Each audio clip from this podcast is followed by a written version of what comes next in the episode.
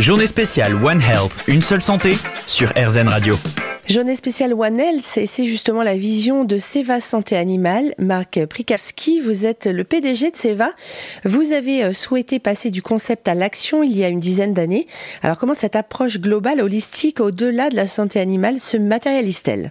Quand vous regardez le logo de Seva, c'est une sphère bleue. En fait, c'est la Terre que vous voyez de l'espace. Et vous voyez le C qui vient euh, faire le tour de cette Terre. En fait, euh, ce C, il porte les animaux et les hommes. Et donc c'était pour nous une façon de symboliser cette idée d'une seule santé, ce qu'on appelle le One Health, à savoir que la santé des animaux est liée à la santé des hommes, est liée à la santé euh, de l'environnement ou en tout cas des conditions environnementales.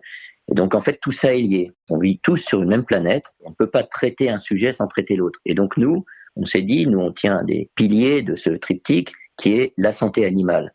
Donc comment on protège ces animaux? Et très vite on s'est dit à cette époque, il vaut mieux s'impliquer plus dans la prévention que dans le traitement. Quand on traite, c'est déjà trop tard. Et donc pour nous, dans notre secteur, la prévention, ce sont essentiellement les vaccins. Et donc on a investi massivement sur les vaccins. À l'époque, euh, vous voyez, 25% de notre activité, c'était les vaccins. Aujourd'hui, c'est plus de 50%.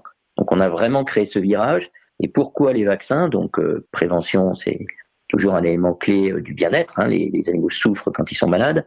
Et certaines maladies, en plus, sont transmissibles à l'homme. On sait par exemple que 75% des nouvelles infections humaines sont issues de l'animal, mais il y avait une dimension de plus qu'on vient de rajouter il y a deux ans, qui est la faune sauvage. L'essentiel des zoonoses sont transmises en général des animaux sauvages vers les animaux domestiques, puis vers l'homme.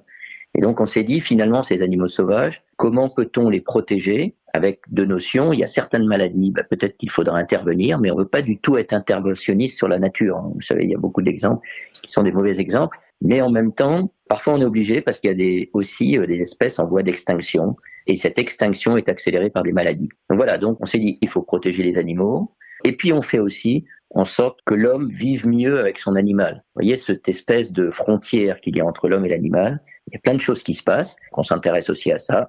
Les phéromones, faire en sorte que, par exemple, les animaux domestiques, qui sont aussi stressés comme leur maître, vivent mieux ces périodes de stress. Eh bien, merci beaucoup, Marc Prikaski. Ben, avec plaisir. Je rappelle que vous êtes le PDG de Seva Santé Animale. La journée spéciale One Health, une seule santé avec Seva Santé Animale.